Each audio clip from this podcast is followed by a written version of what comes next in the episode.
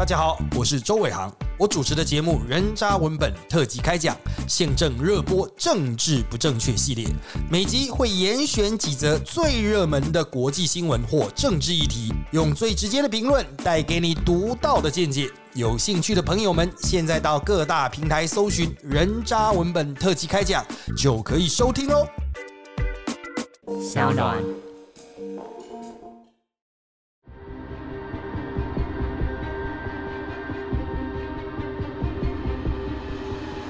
你知道法官最后判决这些嫌犯全部必须连带赔偿两千三百二十万给彭恰恰。大家会想一想，这些人都不是普通人，只有黑道会跟小老百姓讨债，从来没有小老百姓可以跟黑道讨债。这个道理大家应该懂啊。所以你如何能向黑道讨债呢？法院判了一张白纸，就等于跟没有用的废纸。说这些人应该要赔你两千三百多万给你，那彭佳佳能够拿回一毛钱吗？Hello，我是干哥，干哥又来了。今天要讲一个题目，可能跟大家所想的不太一样。它的标题是“众议天王误触黑道禁忌，社会事难解”。干哥说美嘎，我们的人生的路途上总会遭遇到许多困难跟险阻啊。那最近艺人彭恰恰开心的复工了，他在疫情未解封之下进军线上拍摄，他又回到了超级夜总会主持的工作。不过他称被人下符咒长达十七年，而且是把名字、生辰八字都丢到骨灰坛里，才把他搞得这么诸事不顺的。因为严重的程度可是会没命的哦。但是他又没有清楚地讲说他究竟是得罪了谁，是得罪人还是得罪神？所以干哥对这位天王的喜剧态度，哈，真的是觉得有趣极了。或许他的人生逻辑至今仍然没有弄清楚，他才会欠下两亿四千万的巨债，因为这个债务不是平常人所能够想象的。对于他的了解，哈，干哥知道他一不喝酒，二不赌博，在这种情况底下。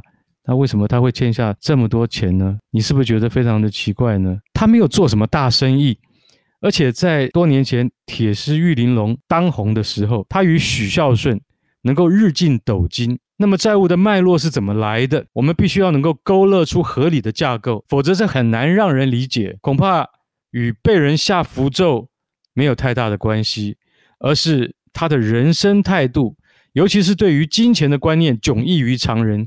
今天才会走到必须开记者会宣布破产的地步。然而，我们还是没有办法搞懂，董恰恰在投资文创产业与拍电影一次又一次的失败之后，为什么他从来没有想到必须要悬崖勒马，谨慎回顾大环境与自我身处的角色与地位？他就算没有慧眼的伯乐相助，但至少应该知道要明哲保身，这些他通通都没有做到。这究竟是为何啊？我相信各位听众、听友，你会觉得说很奇怪。说句实在话，干哥更奇怪，因为远在十六年前，干哥就跑出了他的独家新闻。今天就要跟各位讲，干哥会出来当名嘴。彭恰恰对于我来讲是一个非常关键的一件。你说出道之作、处女之作也好啦，但是这个真的是人生际遇啊。你不会想象到，竟然是因为出了这么一件事情，后来干哥就出来当了名嘴了。且听我娓娓道来。这件事情在二零零五年发生的，董恰恰他陷入了空前的桃色风暴之中，他是主角，但女主角则是艺人绝对得罪不起的黑道亲属萧琴，他的绰号叫风琴，发疯的疯，他叫卢兆琴，这个人是在江湖。很知名也很轰动武林的人物，就算自己是综艺一哥，我是董佳佳，但最后竟然他要付出了多少钱，他才能够把得罪的卢兆琴的侄女卢静给摆平呢？我告诉各位，最后的答案是四千七百多万元，而付出这笔钱却连小手都没有摸到，你能够想象吗？我想正常人都是无法想象，为什么事情会搞到这个地步啊？当年由于事出突然啊，彭恰恰他跟社会大众道歉，并且要求妻子原谅。由于欠下这个巨额的债款，必须向当时自己还主持着三个综艺节目暂时告假，而且向电视台老板预支薪水。当天，干哥在事情爆发的一大早，我那时候在台湾日报是社会组的组长，他才刚刚宣布说他做错了事啊，对不对？但是他做错了什么事？那个来龙去脉，各报都还没有见报，我已经见报了。所以当大家还看到他在道歉的时候，不明就里的不是社会大众，是记者，是我这些同业们搞不清楚他为什么要道歉。然后他还说：“赶快去看干哥的报纸，他写得很清楚。”哇！所以大家都跑去 Seven Eleven 找我的报纸，为什么呢？因为我早就把稿子写好了，就等着他出来自己说。当时大家还知道有中时晚报、有联合晚报，他们还在说：“哇！”你们报纸很难买耶，我们跑了好几家才能够买到。我说对不起，独家新闻就这么跑来的。那个时候其实综艺线的同业哈，澎恰恰是艺人嘛，跑综艺线的记者跟跑社会线、跑政治线、跑经济线、跑财经线的记者，这些都是不一样的人，所以他们都会觉得奇怪，怎么一个跑社会的记者会这么了解澎恰恰遭遇到了什么困境呢？因为现在我就要跟各位破题。澎恰恰碰上的是社会事，他碰到的是天大的麻烦。然而，因为他的个性，他不知道他究竟得罪了谁。当时这一件耸动的大案呢，这个新闻的元素包含了性、谎言、录影带。哈哈，其实这是一部九十年代的电影名称啊，干哥拿来用作标题，但真实的情况比这些元素还要多，因为里面还有黑道、有勒索、有国内。一线男主持人，也就是彭恰恰，与三流不知名的被害女星，也就是卢静，这是撒狗血的最佳素材。当时我开始当名嘴的时候，第一个上的节目就叫《关键时刻》，刘宝杰主持的新节目。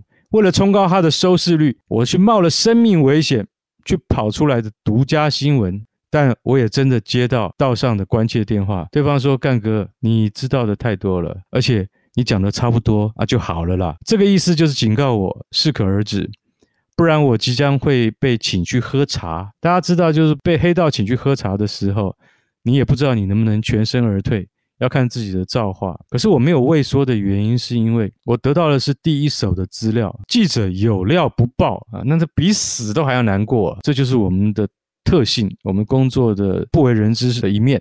我挖得越深，后来却才知道人心是如此的险恶，而黑幕与江湖的歹毒的面相啊，让我重新审视了人性。我的结论是为澎恰恰深深感到不值得，更同情他一夕之间遭到急急如律令的逼债的那种痛苦。这个真的不是普通人能够想象的可怕。去年澎恰恰他是说他破产，户头只剩下五百元，然后现在亲友都躲着他。他连一百块都借不到，这真是令人唏嘘啊！你就会晓得说，会不会十六年前被黑道恐吓的往事，是不是一直延续到今天？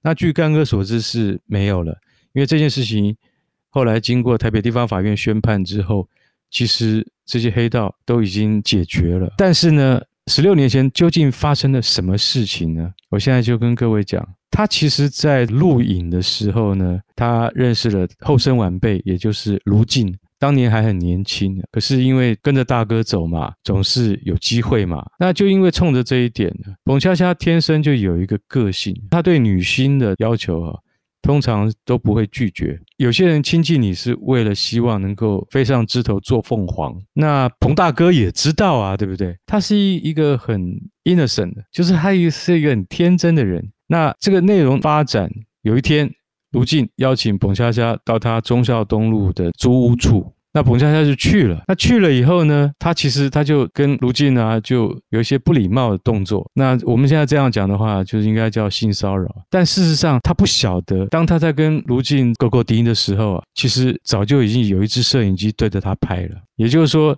卢静邀他到中孝东路租屋处啊。这还是个顶楼加盖，但事实上他是已经被人设局好，准备被仙人跳，他浑然不觉。好，事实上他老实讲，什么事也没有做，这件事情就结束了。第二天，光碟寄给他，光碟的内容他看了以后，他自己惊呆半晌，讲不出一句话来。他不知道他今天真的被人家设局拍下了什么照呢？我现在就直接告诉各位，就是他自慰的光碟，也就是说他自己讲的。就是一只白猪啊，在那边自己在自慰啊。大家就想到说，我这样讲是不是很有趣？其实。一点都不有趣，为什么？你要知道他的大难已经临头了，因为他得罪的人不是一般人。再讲一遍，他得罪的是黑道的亲属，他连小手都没有摸到，但是他因为对象是卢进，这个光碟寄给他之后，都没有任何人来跟他联络，就说没有人跟他讲说你要怎么处理，你怎么解决。卢进的叔叔叫做卢兆勤，道上是人家叫做风琴的，不过现在卢兆勤经过台北体育学院证书都已经拿到了。他现在也是地方的善心人士，整个人都已经改头换面了，改邪归正了。可是当时，我现在跟各位讲的是一个的的确确发生的事情。后来法院也判刑了。彭恰恰自己心里知道，如果他想要息事宁人的话，他必须要出一个价码来解决问题。那我现在来特别解释一下卢兆勤。他在当年是多么的轰动武林，他怎么的有名？当年大家知道有一个人叫穿山甲詹龙兰，詹龙兰当时是非常有名的。他竟然能够在山林里面生活，人家涉及了十几条恐吓勒索、绑架、威胁这种案子，当年是警方要案查缉专刊上面的排名第一的重要人物。当年詹龙兰跑去竹联帮宋大凯大哥所开设的赌场，这个赌场有一个非常有名的事件，很多人都听过，叫做第五张三万事件。什么叫第五张三万呢？也就是说，你打麻将的时候，每一种牌都只有四张，对不对？绝对不会出现第五张，有第五张那就是诈赌。大家了解了吗？那宋大凯的场子里面竟然出现了第五张三万，那所以詹龙兰就要兴师问罪啊。带着卢兆勤两个一起去，后来一枪就打死了宋大凯。所以说这个案子闹得非常的轰轰烈烈。然后在我们跑社会的这个圈子里面啊，我们就常常会把这件事情拿出来，不是说津津乐道，而是说诈赌会造成江湖恩怨，甚至闹出人命来。最典型的案子就是这个案子。当时开枪的就是卢兆勤，也就是说，卢兆勤那时候年轻啊，他是谁也挡不住他的，等于是在江湖上面谁也不能够控制他。的确是一个浑身是胆、浑身是劲。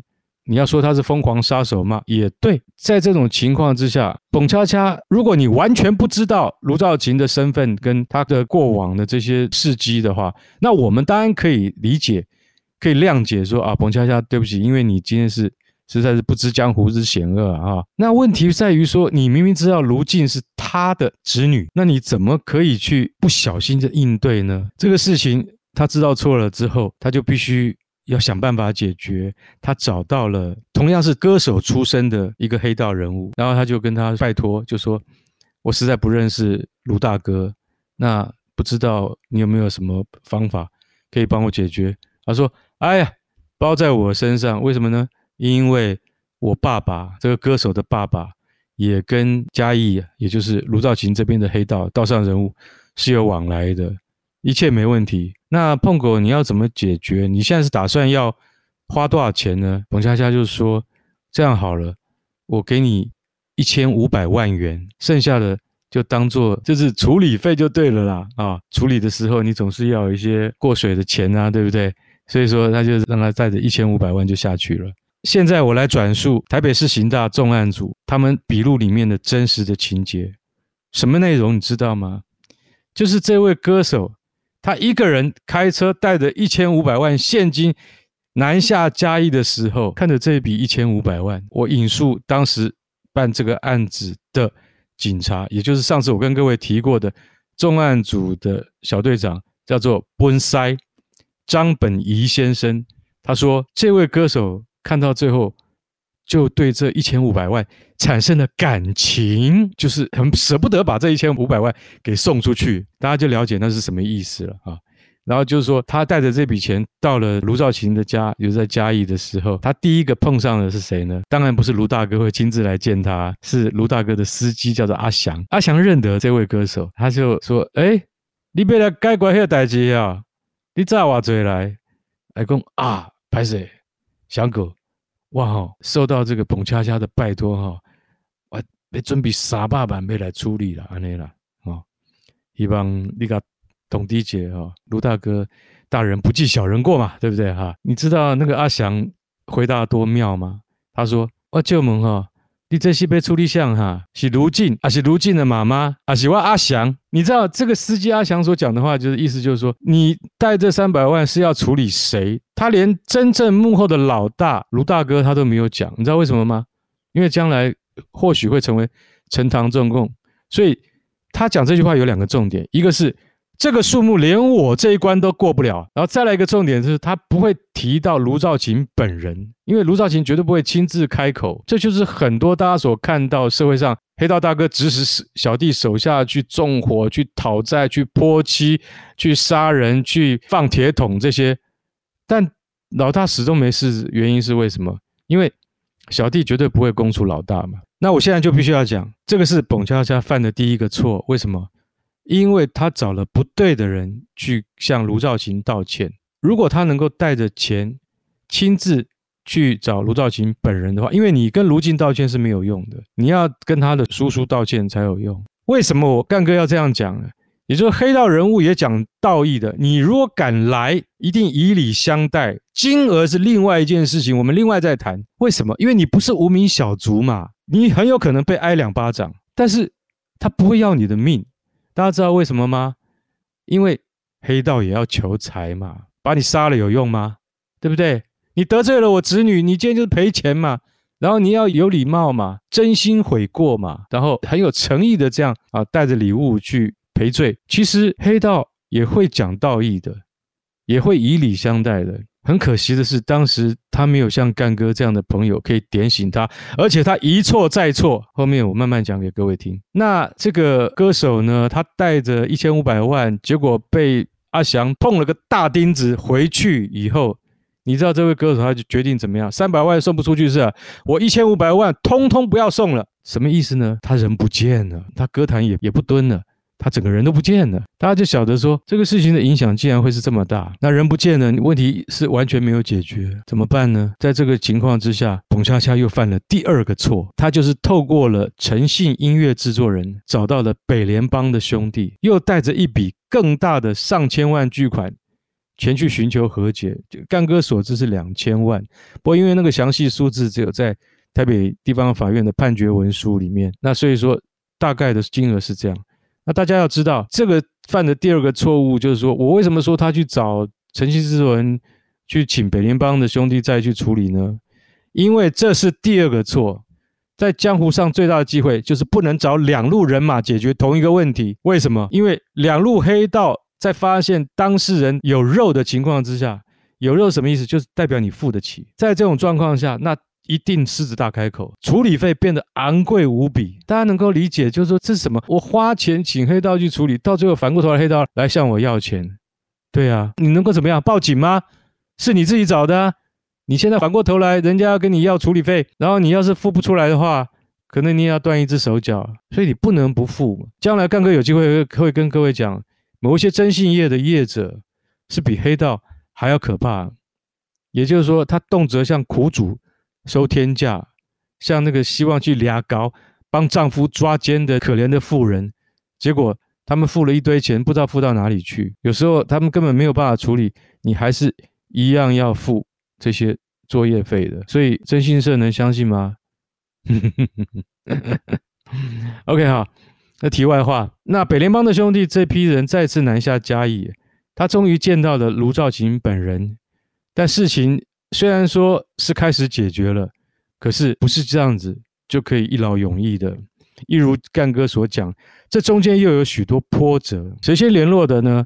然后谁后来再跟卢大哥见到面呢？每一个人要论功行赏，每一个人的价钱就不一样。还有呢，小弟开车下去，油钱、吃饭钱、饭店钱、盯梢的钱、出力的人，通通列表给你看。哇，这个价目表啊！报回来，你看的真的是折舌啊！你会觉得说，这个每一样都要钱呢？对，当然是每一样都要钱呢。究竟花了多少钱呢？好，你就晓得说，但是根本已经到了天文数字了。彭恰恰对卢静本人并没有构成行为上真正的性骚扰，遭到两派人马的联手讹诈之后，多次折冲来回，最后彭恰恰竟然总共付出了四千七百万元。才算解决这些如鲨鱼嗜血般的十多名黑道分子。然后我现在要告诉各位，就是说，大家还记得我前面讲的那究竟是谁在卢静的租屋处去架了那个隐藏式摄影机？总是有个藏镜人嘛。对，那这个人是四海帮的牛奶，听说至今潜逃到对岸去，都还没有回来。总共这四千七百万里面有没有他的一份呢？只有他自己心里才会清楚。那这件事情全案啊上了地方法院，为什么？因为当彭恰恰宣布啊，他十多年前还没有宣布破产，他是开记者会跟社会大众道歉，所以整个案子就等于曝光了。因为他被黑道恐吓，是因为他自己做错事嘛，总要有一个冤有头债有主嘛。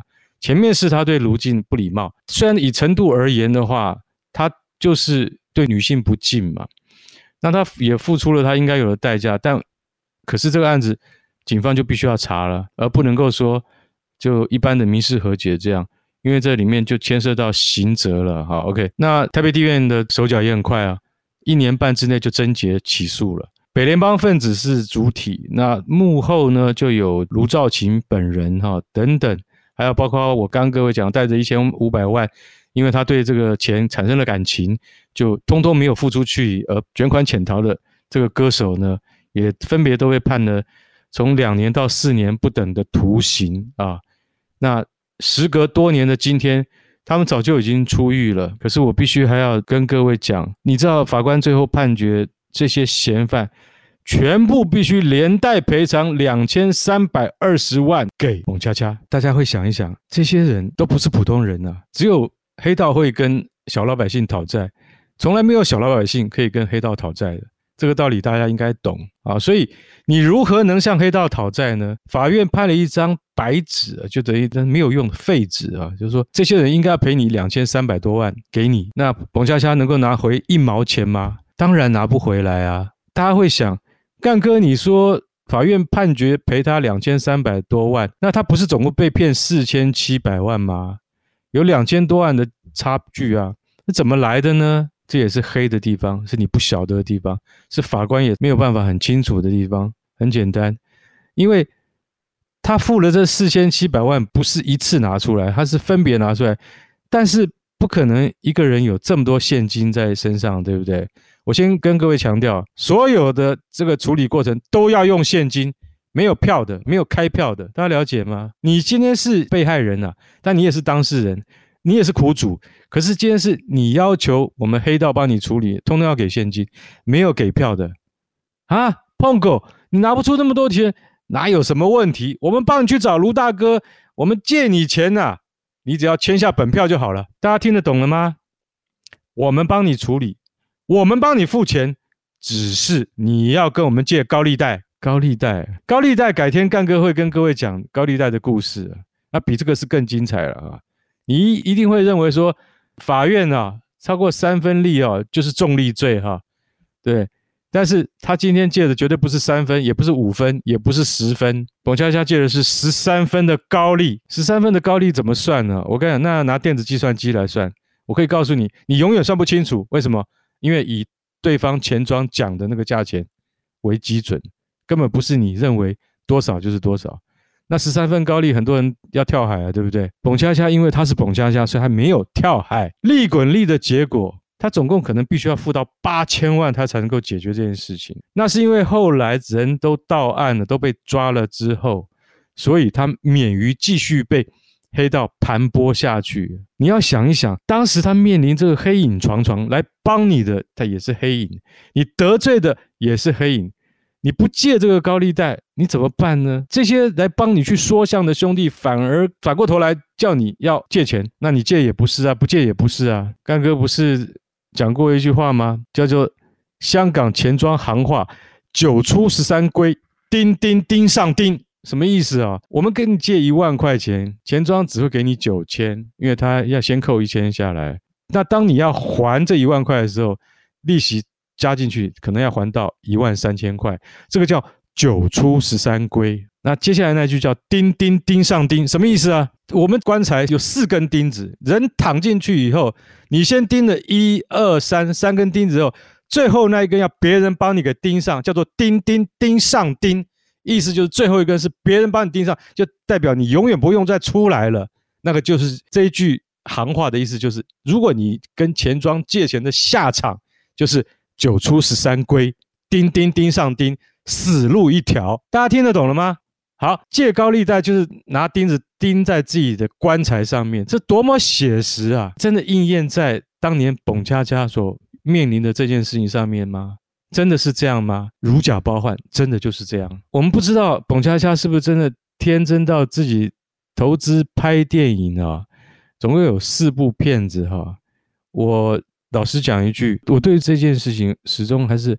没有办法能够理解，事情过了这么久之后呢，十几年之后，他竟然还是在去年宣布了破产，这让干哥是非常的感慨。刚刚干哥跟大家讲了一个艺人碰上的一个血泪史，那为什么隔了十多年之后宣布破产的还是他呢？他到底有没有学到教训呢？这真的不是我所能够理解的。讲一句实在话哈，他当时每小时能够赚二十万元，是当红艺人。那他遇上了他人生的很大的一个坎坷点，他跌倒了，跌倒之后人就应该马上要能够站起来，对不对？他为什么没有站起来？他反而是在向文创产业，听起来啊，这就是很虚的一个一个产业，对不对？还有投资拍电影，这个年头了，哪些老板还敢真的拿大钱出来拍电影，对不对？台湾现在已经没有这样的环境。干哥把整个故事讲到这边的时候。可能会有一些人会觉得说：“干哥，你为什么会知道这么多啊？整件事情为什么你好像在旁边这样看一样，跟真的一样是真的？为什么？我认识一位帮全案穿针引线的大哥，没有他这件事情没有办法解决的。可是你要知道，江湖道义啊，那个是放在供桌上面的，没有江湖道义这四个字。这位大哥已经很久不问事情了。那这些小弟呢，去把他问到了如何联络卢兆勤大哥之后。”就把他给丢在一边，晾在一边。每一个人都分到一杯羹，就只有他没有分到。大家想到天下还有这样的事情？对，那我今天就跟各位说白了，我所得到的这些内幕、这些独家新闻，就是大哥告诉我的。这位大哥就活生生的被人家遗忘了。黑道有流行黑吃黑，暗中暗，案外案，比你想象的还要可怕，还要精彩，还要令人不堪回首。今天听干哥讲了这个故事之后，你会想说，冯佳佳怎么还是没有受到教训，对不对？我有一个就是外面的朋友，他跟我们讲一个小故事，就是彭恰恰啊，当年真的很大胆的，他为了庆祝自己自己的生日哈，他一定要抱着吉他唱给他喜欢的女记者听，唱情歌给人家听。你等一下，你搞错了没有？是彭恰恰生日，不是女记者生日，但是他就是要找到那个女记者。然后弹琴唱给她听，大家会不会觉得这个人的个性非常有趣？他就是这么天真烂漫，所以你会想到说，这个人他为什么经历了这种社会事之后，他依然给我们的感觉是他没有得到应该有的人生教训，对不对？没错，所以我特别还要跟大家讲一下，就是说，像他这个拍的这些电影啊，干哥其实是有特别去看的，因为我想要理解一下，为什么我十多年前跑的独家新闻的这个主角。过了这么长的一段时间之后，他仍然没有变得比较的机灵啊，那就是因为我看了他的电影叫做《铁狮玉玲珑》，《铁狮玉玲珑》当时是非常卖座的，总共卖了八千多万，但是他后面的电影啊每况愈下，其中他最有名的一部叫做《带一片风景走》。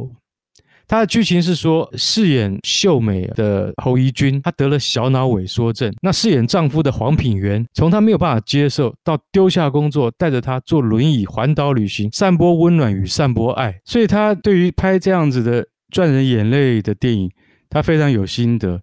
可是说句实在话，片子好叫好，不一定叫座。在现在的综艺圈以及在电影圈里面，现实问题终归是最大的问题。那彭恰恰，你身为艺人，你当综艺天王这么多年了，你这十几年来竟然可以积攒到两亿多的债务，就是因为你要完成你的心愿吗？我今天身为记者，我也算半个艺人，其实我也上过碰哥的《铁狮玉玲珑》，他这个人真的是非常有感染力，你在他身边，你就会觉得说，哇，这个人真的是很天真、很烂漫，然后他就为了他的理想，然后他可以编出很多很好笑的笑料。而且很多都是即兴之作，你常常会觉得说，他前一秒还在讲这件事情，下一秒他马上就可以编出一个非常有趣的故事。为什么？他可以信手拈来啊！他是天生的谐星咖，所以说他是谐星综艺泰斗，这一点都不为过。但最重要的就是说，他仍然能够保持一个纯真而为艺术与理想而继续完成未尽之志的心呢？我觉得我们今天真的要衷心的祝福他。他到底是不是能够像野球啊，就他最热爱的棒球一样，能够有九局下的大逆转，而不是再要这样子躲躲藏藏被债主追着跑？干哥今天讲完了他的故事以后，其实我是很激动的，因为我是非常感慨的。当年我们没有智慧型手机可以记录下。所有跑过这个新闻的过程，现在只能够用口述历史的方式来告诉各位听众。我希望大家听了会喜欢，因为没有一句不是真的，都是我亲身所经历的。彭佳佳也算是我的老朋友，我看着他今天遭遇到这样的情况，我不觉得那个是一个人生的终点，我觉得反而是他的一个转捩点。我相信他有满腔的热血，以及天生乐观奋发的个性。他一定能够重新扭转局势，然后回到人生的正轨。让我们衷心祝福他，也非常谢谢各位今天来收听干哥的 Podcast 的第八集。今天讲到这边，大家觉得好听吗？如果喜欢我的节目，请记得到 Apple Podcast 给我五星点评，或是到我的脸书还有 SoundOn 的讨论区留言给我意见。如果有想听的主题，也请大家告诉我，只要我找到好的故事，就会说给大家听。最后，如果喜欢干哥，也请记得一定要抖内哦。